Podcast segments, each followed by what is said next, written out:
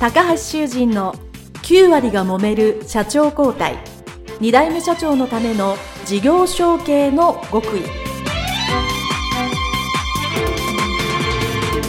この番組は2代目社長専門経営コンサルタント高橋修人が経営に悩んでいる2代目社長やこれから社長になる後継者に向けて経営力を伸ばし会社を引っ張れるリーダーシップを身につけるための番組です。これまで数百社をコンサルティングした実績から2代目社長ならではの悩みを知りその解決のための独自理論によって2代目社長もまた従業員も幸せに仕事ができることを目指した内容です。皆さんこんにちは。事業承継コンサルタントの高橋修人です。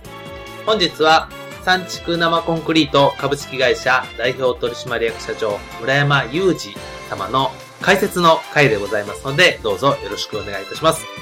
えー、村山社長はですね、えー、まあ、その業界というか、えー、有名な方で、えもちろん生コンクリート業界でもね、有名ですし、事業承継をされて、えしかも厳しいところから回復されたということで、全国でかなり講演をされているといらっしゃる方で、お会いした方もね、ひょっとしたらいるかもしれません。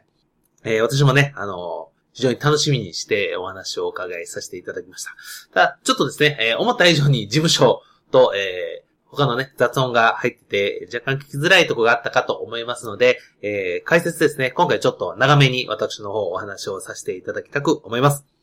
え、そうですね、その、村山社長の、え、セミナータイトル、村山社長が話されるセミナーでよく、えー、タイトルがね、付けられるそうなんです。それが、マイナス6億円の借金からの V 値回復というね、えー、これあの、お会いすると村山社長本当に温厚でいい方で、えー、私があの、本当に訪問して、まあ、温かく迎えいただきましたし、えー、近くの駅までですね、あの、帰りしも車でご自身運転いただいて送っていただく、えー、こともしていただきまして、本当に、えー、素晴らしい社長だな、いい人だな、に巡り会えたなと思っておりました。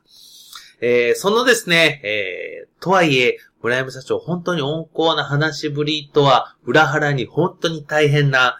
えー、まあ、修羅場っていうんですかね、をくぐり抜けていらっしゃるかと思います。えー、そこで前編後編通じてですね、えー、ポイントをいくつか合計4つお話をしたいと思います。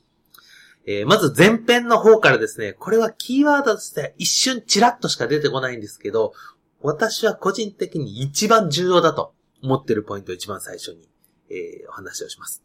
えー、まず最初はですね、村山社長の後継者時代、えー、会社に入ってこられて、まあ、15年ぐらい工場長をされて品質管理をしていたということだったんですけど、その時は、えー、会社に対する危機感とか、えー、会社に関する経営に関するですね、えー意志、関わろうと意志というのが非常に薄かったんじゃないか。まあ、あの、まあ、経営に真剣とか本気ではなかったような気がするっていうのをおっしゃっておられて、これはですね、えー、後継者、そして、まあ私も後継者時代そうだったんですけど、えー、やっぱり経営をしてみないとわからないことっていうのはたくさんあるので、じゃあ、その当時としては本気なんだけど、後から考えると経営者として足らなかったな。ちょっとやってなかったなって、これはあると思います。で、これは、あの、そんなに大きな問題ではないと思うんですよね。もちろん、えー、それを何とかしようと思って頑張られることは大切なんですけど、一番重要なところは、一瞬だけおっしゃっていました。何か、まずいことが起こっているけど、どうせ今の社長ですね、お父上。まあ、おじ様もいらっしゃったということで、その方たちがいるから自分はいいだろうということで、見て見ぬふりをしていたというキーワードが一箇所だけあります。これがですね、もう本当に私ドキッとしまして、もちろん自分もそうだし、多くの後継者の皆さんですね、これから社長になるという方をお会いすると、なんとなく危機感とか、将来への不安あるんだけど、じゃあそれを具体的にしっかり見てみようっていうのをやらない、見てみないふりをする。本当のことを知ったら怖いので、ちょっと後回しにしよう。目の前の仕事あるし。ということで、見てみないふりをするというキーワードがありました。ぜひ、後継者、後継者時代の方ですね、今する方はですね、この見てみないふりというのをですね、少し心に留めていただいて、ちょっと怖いかもしれないですけど、会社の中に起こっていることですので、現実をいい悪いは別にして、しっかり見る、しっかり確認するということをやっていただきたく思います。えー、私もそうだったのでわかるんですけど、後継者時代はそれなりに自分なりに毎日一生懸命お仕事をされていると思います。もちろんその努力が正しい方向もあれば、う、まくいかない結果の出ない時もあるでしょう。私はどっちも、えー、大切だと思いますし、仮にうまくいかなくてもそれはそれで後継者だからこそ、うん、ある意味失敗が許される。それが後になって経験だと言える糧になりますからいいんですけど、えー、この村山社長が言ったように、見て見ぬを、見て見ぬふりをして、何もしないですね。関わらない。これが一番良くないですね。ぜひ、えす、べてがね、すべていきなり全部関われないとは思いますけども、自分が何か見て見ぬふりをしてるな、もしくは本当に自分がトップだったら、これって知っとかなきゃ、関わっとかなきゃいけないんじゃないのと思うことは少しでもいいからやっていただきたいなと思います。それが一つ目。そして二つ目はですね、えー、後継者時代同じくあったのは、えー、まあ、社長になられる前後で、数字を全く知らなかった。財務諸表を見ても何が何だかわからない。っていうところですね。これは本当にインタビューの中でも私申し上げたんですけど、多くの後継者、もしくは後継社長、うーん、経営者の方でも数字苦手やねんっていう方はいらっしゃいます。でもこの村山社長がおっしゃった通り、経営者たるもの、数字に強くなければならない。まあ、強いとまでは言わなくても、苦手であってはならないと私は思います。ですから、え、当然毎日のお仕事っていうのは当然やるんですけど、それと同時に、毎日とまでは言いませんけど、毎週もしくは毎月の数字をきっちり見て、そしてその中の小さな変化に気づいて、毎月毎月改善していく。いいところは伸ばせばいいんですけど、これちょっと良くないな、と思うとこは改善していくっていうところがですね、これは後継者、後継社長、とても重要ですよね。え、村山社長の場合は、もう社長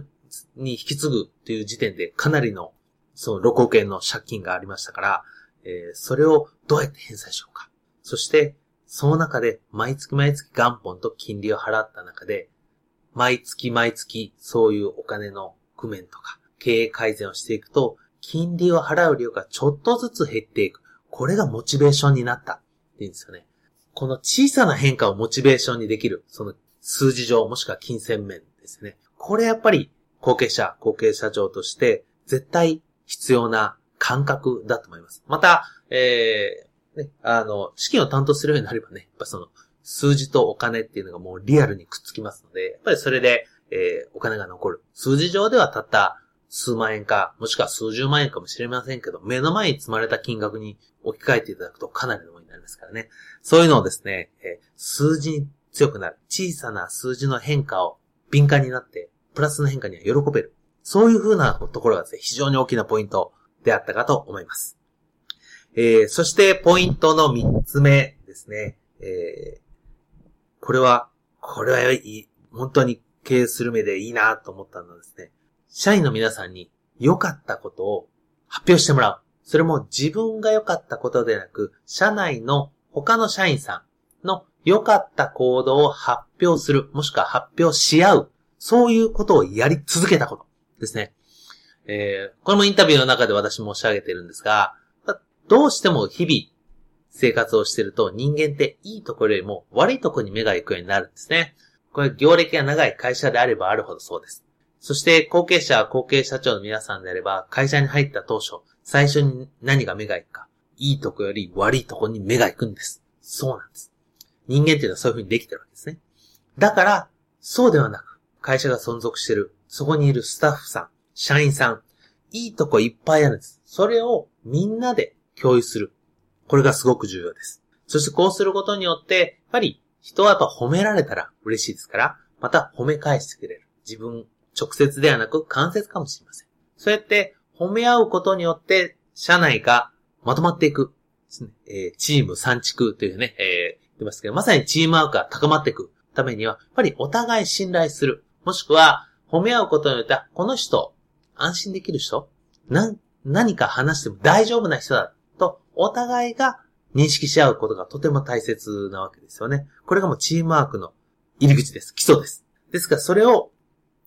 村山社長のところは、まずはそれを朝礼で発表し合うというのがとてもいい、これ、方策です。で、さらに、えー、村山社長の場合は、会社のいいところっていうふうに置き換えて、レベルアップさせられた。まあ、ステージアップですかね。させられたというとこもですね、まずは個人同士ができた上でさらに会社っていう、この2段階にしたっていうのも、これも素晴らしいですね。これなかなか反対にするとうまいこといかないので、順番としても非常に良かったなと思います。はい。そして最後、4つ目ですね。えー、この三畜生コンクリート、もうまさにお話しあった通り、配送できる距離も決まってる。距離が決まってるっていうことはお客様が決まってる。小さい証券の中でやらなきゃいけない。しかも生コンですから、品質の差は他社とほとんどありません。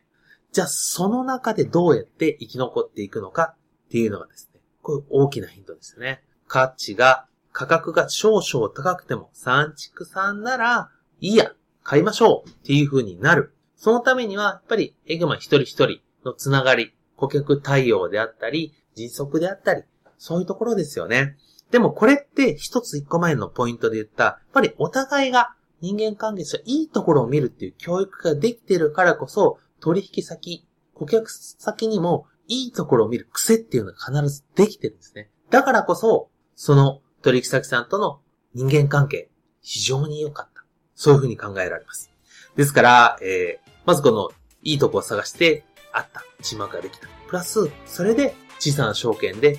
顧客とのつながりを濃くした。